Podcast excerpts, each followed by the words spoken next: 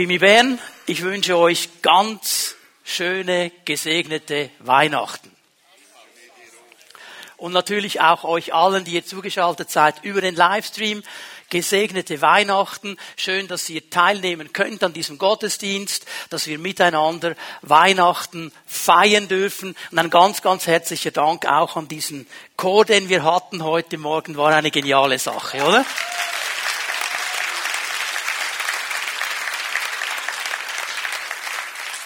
Ja, und die ganze Dekoration, der ganze Chor soll ja ein bisschen etwas von dem auch mitbringen, um was es geht. Weihnachten, ein Fest der Freude, ein Fest, an dem wir uns freuen können. Und da geht es ja nicht einfach nur darum, ja, dass wir irgendwie sagen, okay, das Licht ist da und die Kerzen brennen und wir haben ein gutes Essen und wir sind zusammen mit der Familie. Okay, das ist für einige nicht ein Grund zur Freude, für die meisten hoffentlich schon. Und wir geben einander Geschenke und so weiter. Ja, das sind alles Gründe zur Freude. Aber die Freude, die geht eigentlich noch viel weiter und viel tiefer. Es sollte Freude sein, und das möchten wir verstehen miteinander. Freude darüber, dass Gott uns begegnet. Nicht nur begegnet ist vor 2000 Jahren, sondern uns jeden Tag begegnen möchte. Dass Gott sich verschenkt hat nicht nur vor 2000 Jahren, als er auf die Welt kam, als Jesus Christus, sondern jeden Tag mit uns zusammen sein möchte. Dass er Mensch geworden ist, dass er die himmlische Herrlichkeit verlassen hat und auf diese Erde gekommen ist. Als Baby geboren, in diesem Stall, in diesem Anbau dieses Hauses, in eine Krippe, in einen Futtertrog hineingelegt, der Schöpfer, der König aller Könige in diesem Futtertrog. Und mit ihm kam diese ganze Güte und Gnade Gottes. Diese ganze Liebe des Vaters. Diese Liebe eines Gottes, der verstanden hat, der Mensch hat sich von mir entfernt. Eigentlich möchte ich ihn ganz nahe haben. Darum habe ich ihn geschaffen. Eigentlich möchte ich mit ihm Gemeinschaft haben. Aber der Mensch hat sich entschieden, eigene Wege zu gehen. Wir haben den Kontakt miteinander verloren. Kannst vielleicht dieses Bild mal mitnehmen. Ich weiß nicht, wie es dir geht, jetzt mit Facebook, ist nicht mehr so aktuell, Insta, TikTok, was gibt es noch alles? Einfach mit den sozialen Medien. Kann es ja vorkommen, dass sich plötzlich jemand bei dir meldet, den du seit vielen Jahren nicht mehr gesehen hast. Vielleicht jemand, der mit dir zusammen in der Schule war. Bei mir ist das schon länger her. Und jetzt weißt du, okay, ja, das ist Skritli oder Seppli oder wie sie immer auch hießen. Und plötzlich melden die sich nach 30, 40 Jahren, wollen vielleicht sogar mal anrufen. Hast du es schon mal erlebt, so in diese Richtung etwas? Ja? Ist aber komisch, wenn der plötzlich anruft. Der kann schon sagen, weißt du noch damals? Und wir können uns auch zurückerinnern. Aber es ist wie ein Gap dazwischen. In dieser Zeit ist etwas geschehen. Er hat sich verändert, ich habe mich verändert. Und genauso ist es vielleicht bildlich mal zu verstehen, dass der Mensch sich von Gott abgewandt hat und es ist ein Gap dazwischen. Und Gott möchte diesen Gap wieder schließen. Gott möchte uns begegnen. Er möchte uns wieder zurückholen in diese tiefe Beziehung hinein. Nur weiß er, das geht nicht so einfach. Der Mensch selber, der kann diesen Gap nicht schließen. Der Mensch selber kann nicht einfach aus sich zurückkommen, egal was er versucht. Und darum ist er Mensch geworden. Darum hat er gesagt, ich nehme die Sache selber in die Hand. Ich werde Mensch, ich komme auf diese Erde und ich lebe als Mensch unter Menschen und ich zeige ihnen, was möglich wäre wenn sie mir vertrauen. Und ich bin bereit, alles auf die Seite zu legen und auf mich zu nehmen, was sie hindert, zu mir zu kommen. Das hat begonnen an Weihnachten. Das hat begonnen, als Jesus Christus auf diese Erde gekommen ist, in diese Krippe gelegt worden ist. Dort ist er nicht geblieben. Er wurde 33 Jahre später an ein Kreuz geschlagen. Als der einzige Mensch, der gelebt hat, 33 Jahre gelebt hat und nie einen Fehler gemacht hat, nie gelogen hat, nie betrogen hat, nie etwas getan hat, was nicht in Ordnung wäre. Und weil er dieses reine Opfer war, konnte er deine und meine Vergehen auf sich nehmen. Und er hat für uns den Preis bezahlt. Da kam die Erfüllung von Weihnachten an diesem Kreuz. Und er hat uns zurückgeführt zu diesem Vater und diesen Weg wieder geöffnet. Das wäre die Botschaft von Weihnachten. Wie sagt man so schön? In a nutshell. Ganz kurz zusammengefasst. Und darum ist es eine Botschaft der Freude. Und die möchte ich euch ein bisschen näher erklären.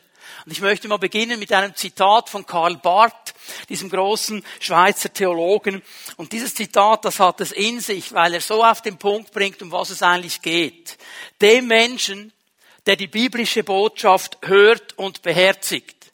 Also wenn jemand diese Botschaft hört, diese Botschaft von Weihnachten, die bis ans Kreuz gegangen ist, bis zur Auferstehung gegangen ist, wenn er sie aber nicht nur hört, sondern beherzigt, das heißt sich zu Herzen nimmt, das ist eine Botschaft für mich.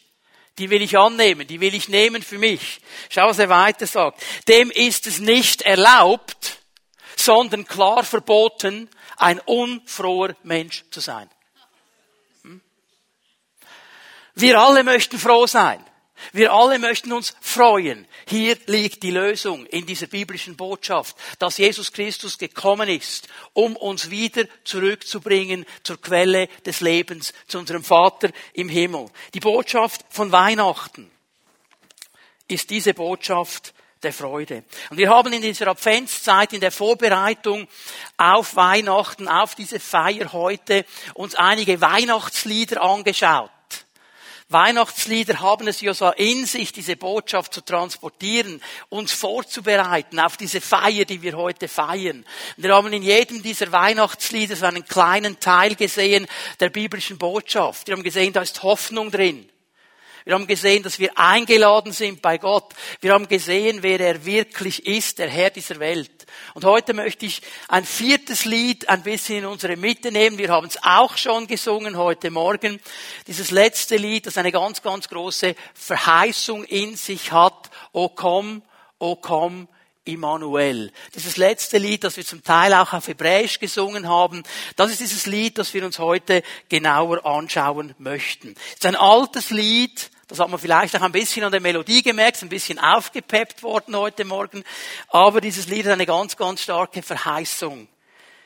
Eine Verheißung, über die wir sprechen werden. Die Wurzeln des Liedes gehen zurück man ist sich noch nicht ganz sicher, achtes, neuntes Jahrhundert, also sehr lange zurück, in das Klosterleben der damaligen Zeit. Die Mönche, die haben das Lied gesungen und geschrieben und wurde dann im Advents, in der Adventszeit vor allem gesungen und zwar in einem Wechselgesang.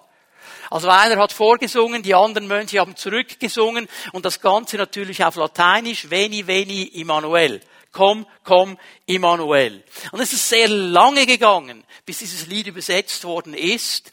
1722 kommt eine erste deutsche Übersetzung in einem deutschen Gesangsbuch und 1851 dann auch eine englische Übersetzung. Die beiden kennen wir vielleicht am besten in unserer heutigen Zeit. Aber mir geht es nicht so sehr um die Entstehungsgeschichte des Liedes, mir geht es um die Verheißung, mir geht es um die Botschaft, die schon in der ersten Zeile, in den ersten Worten steht. Komm, Immanuel.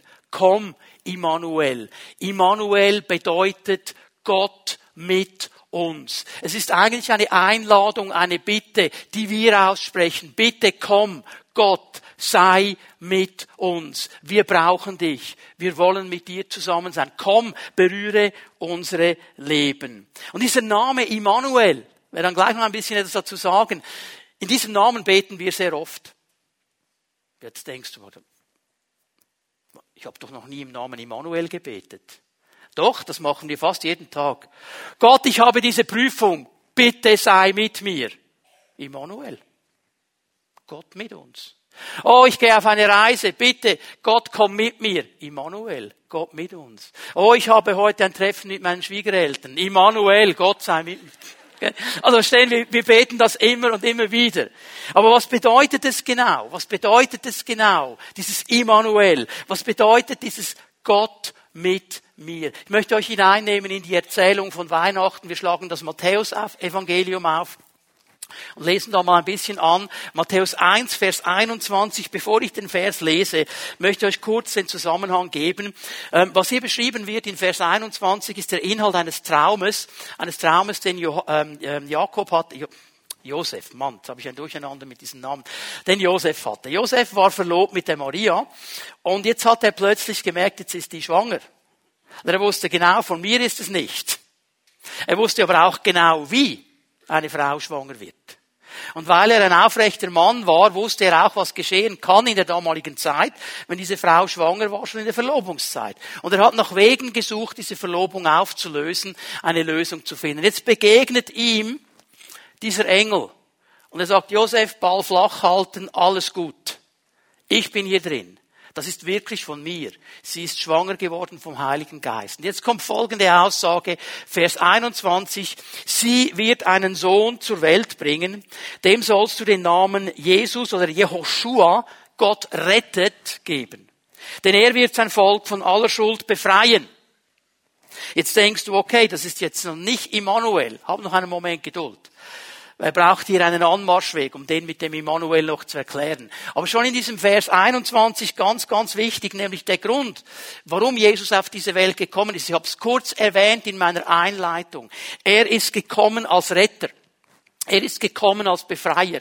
Er ist gekommen, um den Menschen freizusetzen. Das ist sein Auftrag, das ist sein Dienst, das liegt schon in seinem Namen drin, Jehoshua. Gott rettet. Gottes Wort macht eines glasklar. Schau mal, das kann man drehen und wenden, wie man will, aber es ist eine biblische Wahrheit. Ich weiß, in unserer heutigen Zeit mögen wir das nicht, wir hören das nicht gerne, aber es ist eine biblische Wahrheit, dass der Mensch nicht frei ist, sondern gefangen. Gefangen, indem es die Bibel Sünde nennt und Vergehung. Jetzt mit diesen Worten können wir oft nicht mehr viel anfangen.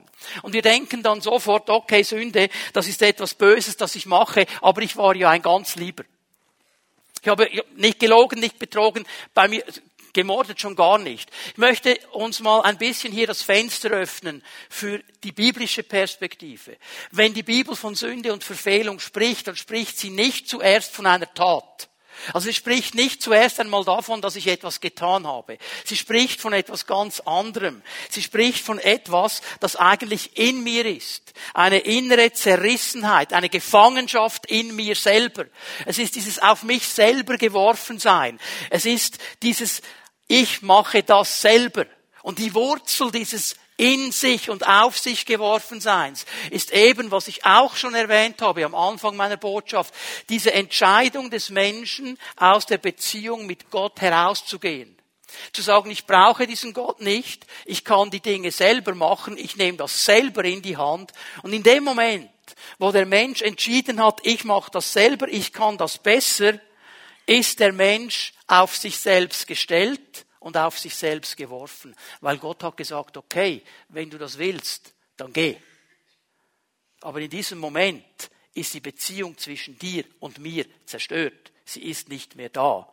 Darum ist es eine Zielverfehlung. Okay, ich wollte dir ein Ziel geben in deinem Leben. Ich wollte dir Sinn geben, Vision geben, Plan geben. Ich wollte mit dir zusammen sein. Das wäre das Ziel. Jetzt bist du aus diesem Ziel herausgelaufen. Schau, wenn du einen Marathon machst, 42, irgendwas Kilometer, okay? Ihr Sportcracks wisst es.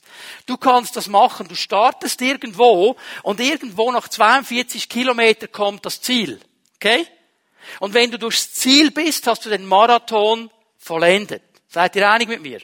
Jetzt, wenn ich losrenne mit dir und wir wissen da in 42 Kilometer irgendwo ist das Ziel, aber ich habe dann den Eindruck, ich nehme eine Abkürzung. Also ich renn lieber durch den Wald. Und ich habe dann irgendwann nach zwei, drei, vier Stunden auch meine 42, irgendwas Kilometer gemacht. Ich bin aber nicht am Ziel angekommen. Habe ich das Ziel verfehlt. Verstehen wir den Gedanken? Ich habe dann schon die Distanz gemacht, aber ich bin nicht am Ziel angekommen. Genau das ist das, was die Bibel als Sünde kennzeichnet. Zielverfehlung. Wir machen die Distanz. Wir versuchen das Leben zu managen. Wir versuchen alles zusammenzuhalten. Wir versuchen gute Menschen zu sein. Wir versuchen nett und freundlich zu sein. Und wir geben uns Mühe, wie bei einem Marathon. Und wir merken, es reicht nicht. Es reicht nicht. Ich muss noch mehr trainieren. Ich muss noch mehr. Ich muss noch mehr. Und wir suchen nochmal und nochmal und nochmal. Und Gott sagt, hör mal, du kannst trainieren, wie du willst. Du wirst es nicht schaffen. Du kommst nicht ans Ziel. Du bist auf dich selbst geworfen. Du bist in dir selber verdreht. Du versuchst alles selber zu machen. Ich will dir helfen. Und darum ist er auf diese Welt gekommen. Darum ist Jesus der Retter, der Befreier, der Erlöser, der uns herausnehmen will auf dieses Ihr seid auf euch geworfen und wir dürfen uns auf ihn werfen. Er ist der, der uns bei der Hand nehmen will und sagen will, ich nehme dich da raus. Aber nur er kann uns da rausholen. Darum ist Weihnachten eine Botschaft der Freude, weil er den Menschen sagt, freu dich Mensch, du musst nicht so bleiben, du kannst verändert werden. Du kannst einen neuen Weg gehen. Ich hole dich da raus. Ich habe meinen Sohn Jehoshua, Gott rettet, auf diese Erde gebracht. Okay? Jetzt geht's aber weiter. Sind erst beim ersten Vers, ich habe noch ein paar mehr. Vers 22, nächster Vers. Jetzt muss er ihm, diesem Josef, das alles noch genau erklären und er muss ihm aufzeigen, das ist nicht so ein Instant-Gedanke von Gott. Also Gott hat den Gedanken nicht erst gerade gestern Abend. Vers 22. Das alles ist geschehen, weil sich erfüllen sollte, was der Herr durch den Propheten vorausgesagt hat. Josef kannte die Schriften der Propheten im Alten Testament, das was wir heute das Alte Testament nennen. Und jetzt zitiert der Engel eine Stelle aus dem Buch Jesaja. Eine Stelle, die der Prophet Jesaja 740 Jahre bevor Jesus auf die Welt gekommen ist, ausgesprochen hat. Und schon erklärt hat, was geschehen wird in dieser Nacht. Seht, Vers 23, die Jungfrau wird schwanger werden und einen Sohn zur Welt bringen und man wird ihm den Namen Immanuel geben. Gott ist mit uns. Das ist die Bedeutung dieses Namens. Also mit anderen Worten sagt er, in dieser Krippe liegt nicht irgendein Baby, wie sie viele auf die Welt gekommen sind in dieser Nacht. In dieser Krippe liegt Gott, der Mensch geworden ist und mit euch sein will, mit dem Menschen sein will. Wenn ich jetzt irgendwie, ich hätte das mit Matthias noch üben sollen, aber wenn wir jetzt in einem Film wären, Habt ihr auch schon mal einen Film gesehen? Da wird spannend und es geht alles auf den Höhepunkt zu und die Musik unterstreicht das. Crescendo und es wird immer lauter. Tada! Immanuel! Das ist das Crescendo von Weihnachten. Okay, hast du das Bild? Okay? Also das ist Crescendo. Das ist der absolute Höhepunkt. Gott mit uns. Gott ist in uns. Und du denkst, okay, okay. Was ist daran so krass? Was ist daran so krass? Wieso macht er so einen Aufstand da vorne? Weil wir nicht mehr verstehen, was das für diese Leute bedeutet hat.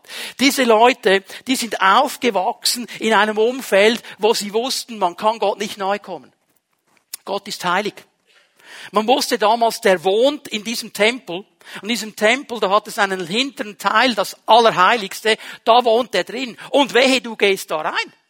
Wenn du da einfach reingehst, wirst du sterben. Du kannst Gott nicht nahe kommen. Du kannst vielleicht von drei, vierhundert Metern aus ein bisschen so sehen, wo er wäre, aber nahe kannst du nicht kommen.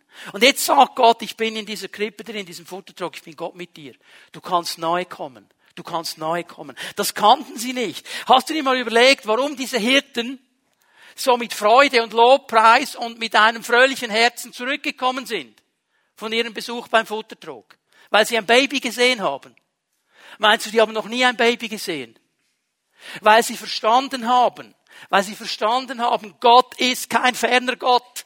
Er ist mit uns. Wir können ganz nah rangehen. Das Baby liegt in diesem Futtertrag. So cool. Hast du dir überlegt, warum diese Männer, diese Weisen aus dem Morgenland, diese Sterndeuter, diesen riesen langen Weg gemacht haben und dann in Anbetung niederfallen vor diesem Baby, vor diesem Kind? Oder wenn wir mal die ganze Historie genau anschauen, Jesus war wahrscheinlich anderthalb bis zwei Jahre alt, als die angekommen waren. Also ich muss jetzt ein bisschen dein Krippenbild zerstören. Die kamen nicht in dieser Nacht an. Die kamen einiges später. Jesus war so zwischen anderthalb und zwei Jahren. Darum hat Herodes alle Kinder, alle Jungs bis zwei Jahre umbringen lassen. Okay? Also die waren nicht on time. Aber was haben sie gemacht? Sie sind niedergefallen. Warum? Weil sie gemerkt haben, Gott ist kein ferner Gott. Gott ist mit uns. Gott ist ganz nah. Wir dürfen mit diesem Gott Gemeinschaft haben. Diese Sterndeuter haben das verstanden. Das ist diese Botschaft. Und du bist vielleicht hier heute Morgen und du sagst, okay, aber ähm, hm, ich spüre ihn nicht. Ich merke nichts davon. Es ist nicht eine Frage des Gefühls. Es ist eine Frage meines Vertrauens. Glaube ich, dass er mit mir ist, auch wenn ich nichts spüre? Vertraue ich ihm, dass er mit mir geht, auch wenn ich es nicht gleich sofort spüre? Gott ist mit uns. Und ich möchte heute Morgen ganz kurz aufzeigen, warum diese Botschaft für uns heute noch wichtig ist. Denn Gott war mit uns und ist mit uns und wird immer mit uns sein. Das ändert sich nicht. Darum feiern wir immer noch Weihnachten. Ganz kurz, ich beginne bei diesem Punkt, Gott ist mit uns. Lese euch hier auch eine Stelle vor, Lukas Evangelium, erstes Kapitel, Vers 28. Hier hört die Maria von diesem Engel. Die ähnliche Botschaft, Gabriel erschien ihr und sagte, sei gegrüßt, du bist beschenkt mit großer Gnade, der Herr ist mit dir. Maria hat als erstes gehört, der Herr ist mit dir. Bevor sie hörte, was ihr Auftrag genau ist, bevor sie hörte, was Gott für einen Plan hatte, hat sie gehört, Gott ist mit dir. Diese Zusage der Gegenwart Gottes ist eine der wichtigsten Zusagen, die wir überhaupt hören können als Menschen und die wir brauchen als Menschen. Maria, die bekam einen Auftrag, der war alles andere als einfach. Es war eine sehr schwierige Aufgabe. Und Gott wusste, ich kann das dieser jungen Frau anvertrauen. Er wusste um ihre Begrenzungen, er wusste um ihre Kämpfe und darum hat er gesagt, ich werde mit dir sein. Ich bin mit dir. Du bist hier nicht alleine. Schau mal, Gott hat diesen Mut, dir und mir als unperfekten Menschen Aufträge mitzugeben. Beauftragungen zu geben. Geh dahin, mach das. Und er weiß genau, wie schwierig das für uns ist. Und darum sagt er, ich bin Immanuel. Ich bin Gott mit dir. Du gehst nicht alleine. Die Jünger, die haben das erlebt. Jesus war mit ihnen drei Jahre lang. Sie konnten mit ihm sprechen. Sie haben mit ihm gecampt. Sie haben mit ihm gegessen. Sie haben ihn erlebt. Und nach drei Jahren sagt er so, ich gehe zurück zum Vater.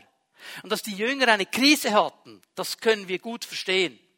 Und er hat ihnen gesagt, ihr müsst keine Krise haben. Denn ich komme zurück. Ich komme in einer anderen Form zurück, aber ich komme zu euch zurück. Ich habe gesagt, ich bin Immanuel. Ich bin Gott mit euch. Ich werde euch meinen Stellvertreter senden. Und er spricht vom Heiligen Geist, der in uns Wohnung nehmen wird und in uns bleiben wird. Also wenn du sagst, ich glaube an Jesus, ich habe mein Leben ihm gegeben und ich glaube, dass wir Christen erfüllt sind mit dem Heiligen Geist, dann wohnt Gott in dir durch seinen Heiligen Geist. Und dann heißt das überall, wo du hingehst, geht wer auch mit?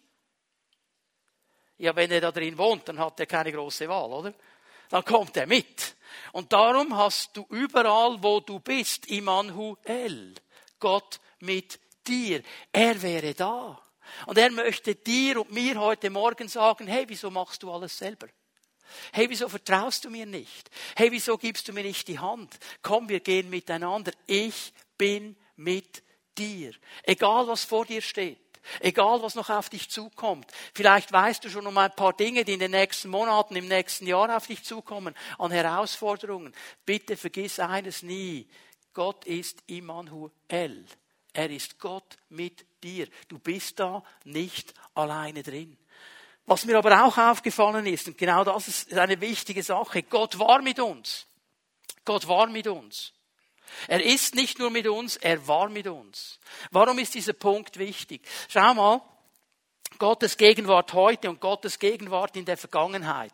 So oft eine Spannung, die wir erleben. Es gibt ja Leute, die fahren immer nur im Rückspiegel oder schauen immer nur zurück. Also sie sagen, oh, damals war Gott da und jetzt ist er nicht mehr da. Und andere, die vielleicht denken und auch in den Rückblick schauen, die sagen, warum war Gott nicht da? Weil du in einer Situation drin warst, wo du gesagt hast, wieso hat Gott jetzt hier nicht reagiert? Warum hat er jetzt nicht? Und beide, beide, der, der positiv zurückschaut und sagt, oh Gott, vor 10 Jahren, vor 15 Jahren, vor 20 Jahren hat er große Dinge getan, heute macht er es nicht mehr. Oder der, der sagt, vor 20 Jahren habe ich eine Krise erlebt, wo war Gott? Beide leben nicht im Heute. Und beide laufen auf einen Crash zu. Denn es ist eine logische Sache, wenn du Auto fährst auf der Autobahn und nur in den Rückspiegel schaust, geht es nicht lange, bis der Crash kommt. Warum müssen wir verstehen, dass Gott immer da war?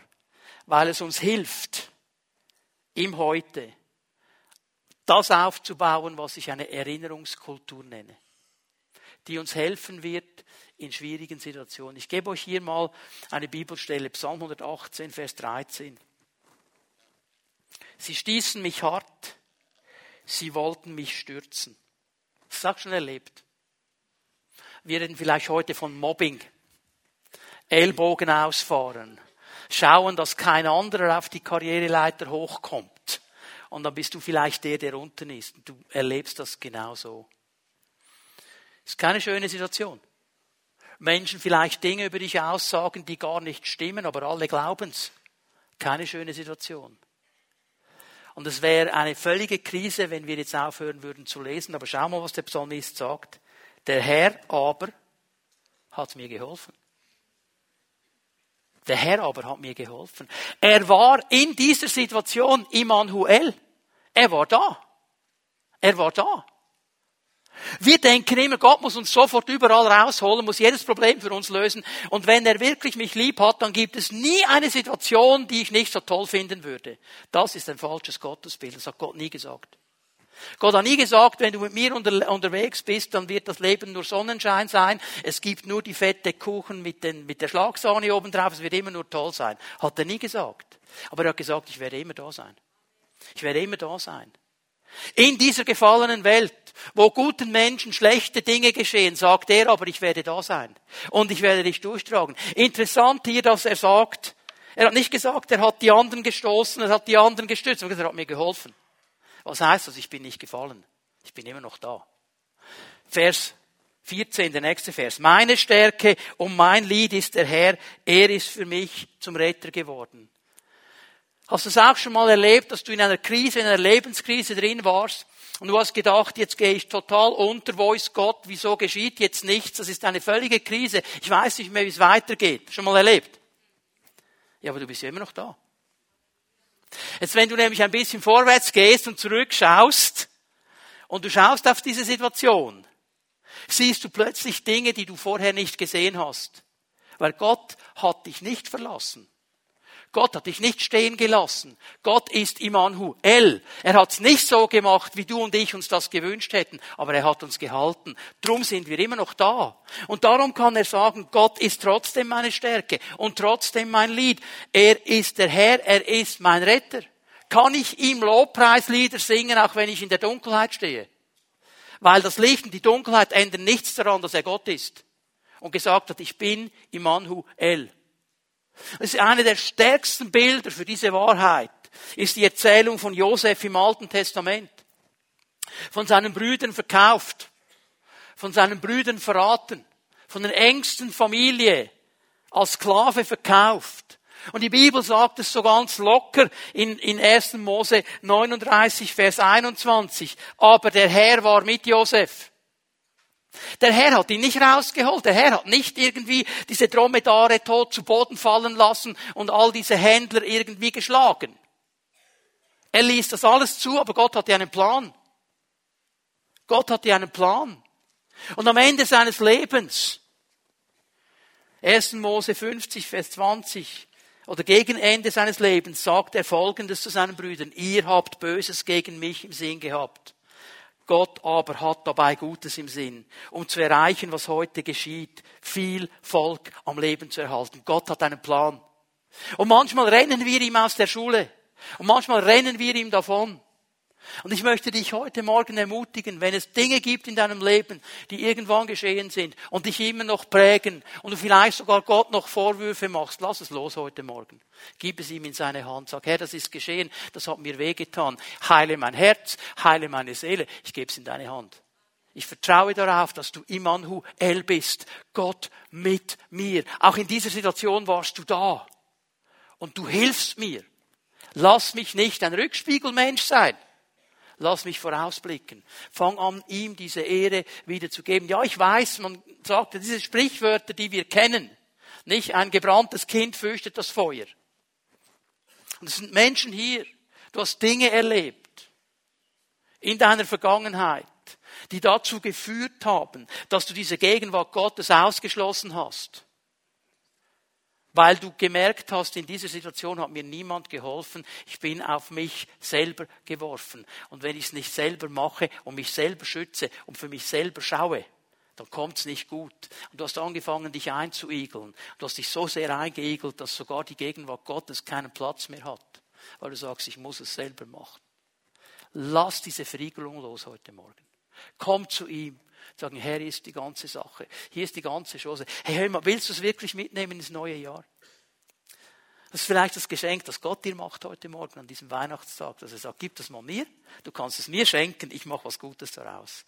Imanhu El, Gott mit uns. Er ist mit uns, er war mit uns und weißt du, was mich ermutigt? Er wird immer mit uns sein. Es wird nie einen Moment geben, wo er nicht da ist. Es ist das Wort für die Zukunft, das uns dann auch Hoffnung gibt. Diese Verheißung für die Zeit, die vor uns steht. Schau mal, wenn wir nur in unsere Welt hineinschauen, dann könnten wir ja Ehre werden. Mit all dem, was läuft auf der ganzen Welt. Mit all diesen Pandemien und Kriegen und Inflationen und Krisen und, und, und, und. Wir könnten irre werden. Warum werden Christen nicht irre? Weil sie wissen, Gott ist Immanuel. Gott ist mit uns. Er hat die Sache in der Hand. Egal was auf dich zukommt in den nächsten Wochen und Monaten, egal was geschieht, schau mal, der Schlüssel ist dieses Vertrauen in diesen Gott, der dir zugesagt hat, ich bin mit dir. Ich gehe noch einmal zurück zu dieser jungen Dame, Maria. Wir haben diesen Vers gelesen, Lukas 1, Vers 28. Schau mal, sie musste dann darauf vertrauen, der Herr ist mit dir. Was hat das geheißen? Was hat das geheißen? Gott war mit Maria. Ja, jetzt ist sie in diesem Dorf. In diesem Nazareth war damals ein Dorf. Vielleicht 200, 250 Einwohner. Das ist eine Sache mit einer Schwangerschaft. Irgendwann siehst du es. Kannst es versuchen zu verdecken, wie du willst. Man sieht es. Und es war in der damaligen Zeit etwas absolut Unsägliches. Da haben sie sie mal zuerst zu ihrer Tante geschickt aufs Land. Die war auch schwanger, oder? Und dann hat sie das erlebt, kommt sie zurück und der Kaiser in Rom kommt auf diese glorreiche Idee, alle in die Heimatstadt. Jetzt muss sie auf einem Esel hochschwanger fünf Tagesreisen vom Bethlehem oder von Nazareth wieder zurück nach Bethlehem, weil der Josef auf Bethlehem kommt. Die haben vielleicht gedacht, Josef, wieso hast du keine Staatsbürgerschaft in Nazareth?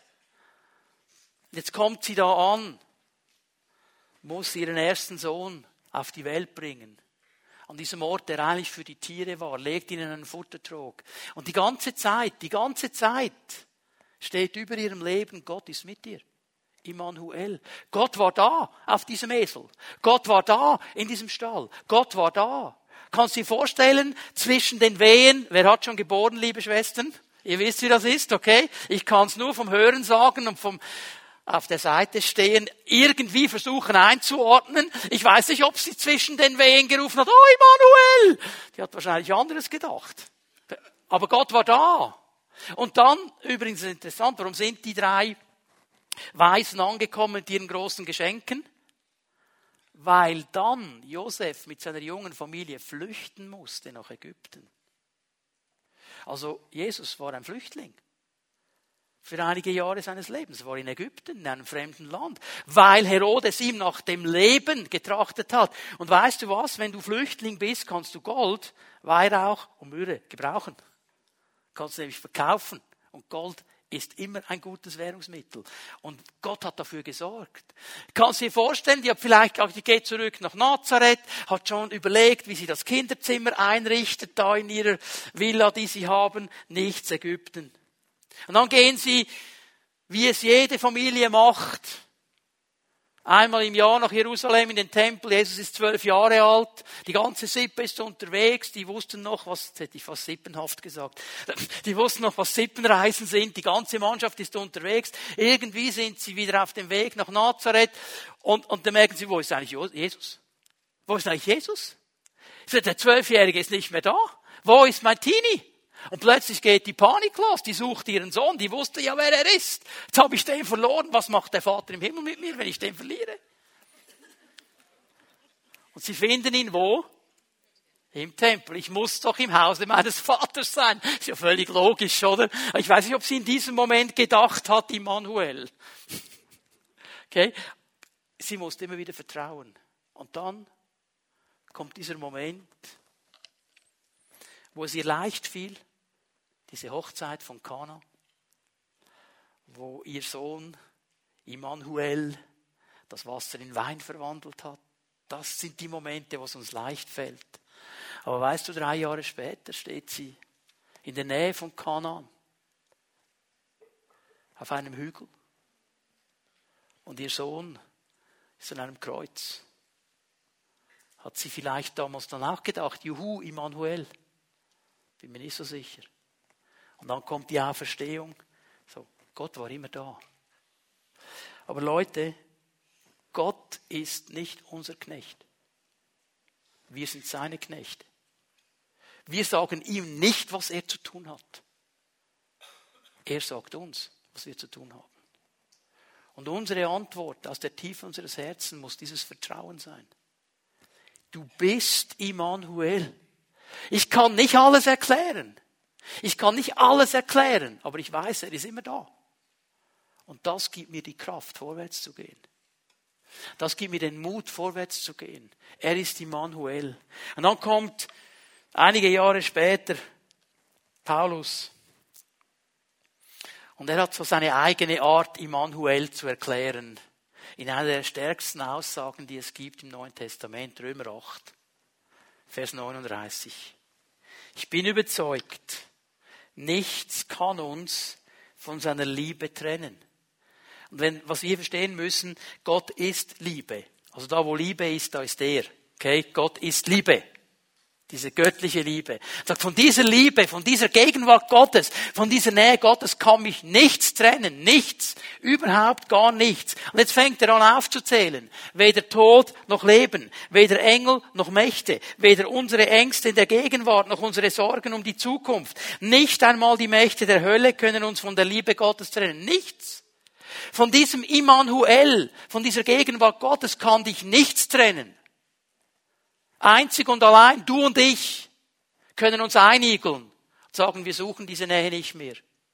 Aber es gibt nichts Äußerliches. Und wären wir hoch über dem Himmel oder befinden uns in den tiefsten Tiefen des Ozeans, nichts und niemand in der ganzen Schöpfung kann uns von der Liebe Gottes trennen, die in Christus Jesus, unserem Herrn, erschienen ist in diesem Futtertrog drin auf die Welt gekommen. Verstehen wir das? Nichts Äußerliches, nichts in der bekannten und unbekannten Schöpfung. Das, was du siehst und was du nicht siehst, egal was es ist, kann dich davon trennen. Nur ich selber kann die Türe schließen. Und der Herr möchte dir heute Morgen sagen, ich bin Immanuel. Ich bin Gott mit dir öffne mir doch diese Bereiche, die du abgeschlossen hast. Lass mich doch da hinein. Ich möchte etwas Neues tun in deinem Leben. Ich möchte dich neu berühren. Ich möchte dir neue Hoffnung geben, neue Vision, neue Kraft. Ich möchte dir helfen, dieses alte, verkrustete auf die Seite zu legen. Ist mir mal aufgegangen, wenn du dauernd an diesem Alten hängst, an diesen schlimmen Dingen, die geschehen sind, und ich sage es noch einmal, ja, wir leben in einer gefallenen Schöpfung. Und in dieser gefallenen Schöpfung geschehen guten Menschen schlechte Dinge. Aber wenn du dauernd an diesen schlechten Dingen hängst und sie nicht loslässt, jedes Mal, wenn du darüber nachdenkst, beschäftigst du dich wieder damit. Und es wird größer und größer und größer. Und der Herr sagt, gib es mir. Gib es mir. Lass doch mich dein Herr sein. Immanuel. Eine letzte Stelle und dann beten wir miteinander. Offenbarung 1, Vers 8. Johannes, von ihm sagt man, er war der Lieblingsjünger des Herrn. Das ist eine schwierige Aussage. Ich weiß, hatte Jesus Lieblingsjünger? Ich glaube, Jesus hat geschafft, was Eltern nicht schaffen. Ja, also ich weiß nicht, ob es Eltern gibt, die es schaffen, all ihre Kinder zu jedem Moment, in jedem Zeitpunkt gleich zu lieben. Ich glaube es nicht. Okay, einige Väter lächeln jetzt schon, die denken an ganz bestimmte Momente. Okay, wir sind Menschen. Und ich weiß nicht, ob Jesus einen Lieblingsjünger hatte, der hatte alle gleich lieb. Aber man sagt ja von ihm, er war der Lieblingsjünger, er ist zur Brust Jesu gelegen da. Und jetzt denkst du vielleicht, ja, okay, also dass Petrus mal eins auf den Latz bekommen hat, das können wir ja nachvollziehen, der mit seiner großen Schnauze. Aber Johannes? Und als Johannes diese Vision hat, die ich euch jetzt gleich lese, ist er über 90 Jahre alt. Und er wird zur Sklavenarbeit verdonnert. Auf eine Insel Patmos. Ein Riesensteinbruch.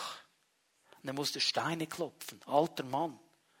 Und er hätte sagen können, ja, wo ist jetzt Immanuel? Jetzt bin ich hier mitten im Ghetto drin, mitten im Steinbruch, hab doch nichts gemacht, außer Gott gepredigt. Und jetzt bin ich hier verknackt von diesem Kaiser in Rom, weil er mich verfolgt, weil er etwas gegen die Botschaft hat. Wo ist jetzt Immanuel? Wo ist er? Weißt du, wo er ist? Genau da. Weil auf dieser Insel Patmos begegnet ihm Gott. Und er sagt ihm Folgendes. Ich bin das Alpha und das Omega. Offenbarung 1, Vers 8. Der Anfang und das Ende. Sagt Johannes, keine Panik, ich habe alles in der Hand. Ich habe alles im Griff. Anfang und Ende. Ja, ich weiß um diese Situation. Aber wart mal, es kommt was Gutes. Gib nicht auf, es kommt was Gutes. Lass den Mund nicht sinken, es kommt was Gutes. Ich hab's im Griff, ist mein Plan. Locker bleiben. Ich bin das Alpha und das Omega, spricht der Herr und Gott. Der ist, der immer war und der noch kommen wird. Der Allmächtige. Und hier steht im griechischen Text ein gewaltiges Wort. Der Pankrator. Der, der alle Macht und alle Kraft hat. Und dieses Kratos hat auch zu tun mit der Kraft des, der Hand. Es bedeutet, ich habe alles in meiner Hand. Johannes, die Situation auf Patmos, ich habe es in meiner Hand. Vertraue mir, ich bin Immanuel. Ich kann dir da begegnen. In deiner Verbannung. Und er sagt es jedem von uns. Wo du stehst, wo du bist. Ich hab's in deiner Hand. Ich hab's in deiner Hand. Vertraue mir. Ich bin der, der alles weiß und alles kennt. Vertraue mir. Auch wenn es im Moment schitter aussieht, wenn es dunkel aussieht, vertraue mir. Ich bin noch nicht fertig. Ich bin Immanuel. Das ist die Botschaft von Weihnachten. Und die Entscheidung, die wir treffen sollen und treffen müssen, ist, lasse ich ihn da rein oder lasse ich ihn nicht rein? Versuche ich weiter alles selber zu managen oder gebe ich ihm diesen Raum, Immanuel zu sein? Vertraue ich ihm, dass er einen guten Plan hat, auch wenn ich es noch nicht sehe? Vertraue ich ihm, dass er zu seinem Wort steht? Auch wenn ich es nicht einordnen kann im Moment. Das ist die Verheißung und die Herausforderung von Weihnachten.